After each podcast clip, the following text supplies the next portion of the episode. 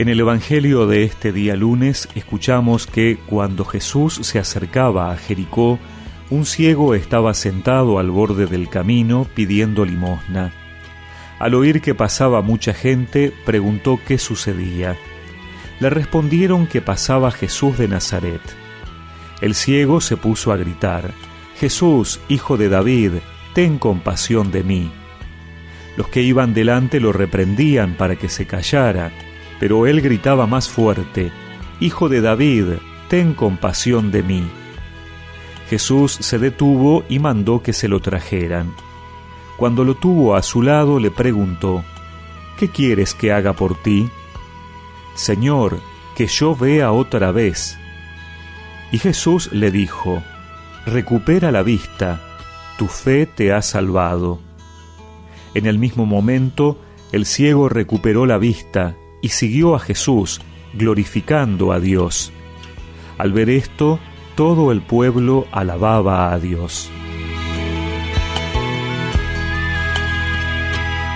El Evangelio que hemos escuchado se ubica inmediatamente después del último anuncio de la pasión.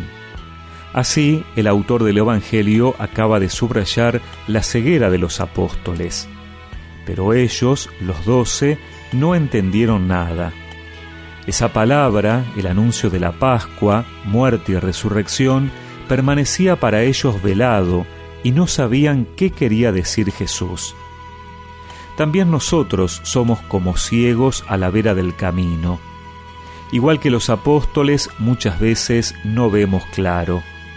Es necesario que el Señor mismo nos dé unos ojos nuevos para llegar a ser capaces de entender los planes de Dios. También nosotros entonces, como el ciego, necesitamos gritarle nuestra fe, Hijo de David, ten compasión de mí. El ciego no se dejó amedrentar por aquellos que querían que se callara. Al contrario, gritó más fuerte. Tampoco nosotros debemos abandonar nuestro clamor a Dios ni convertirnos en controladores de la oración de los demás es que estamos en esa situación similar a la del ciego.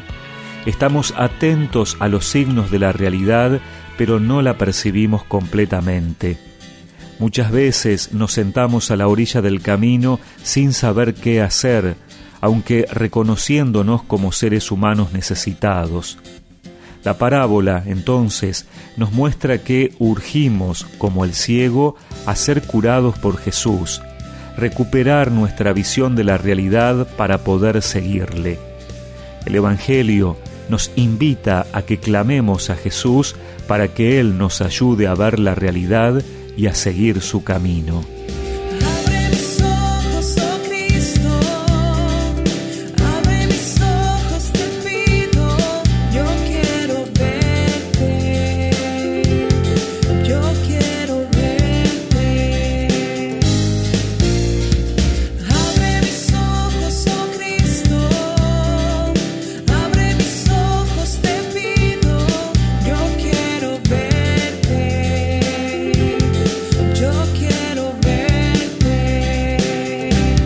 Y recemos juntos esta oración.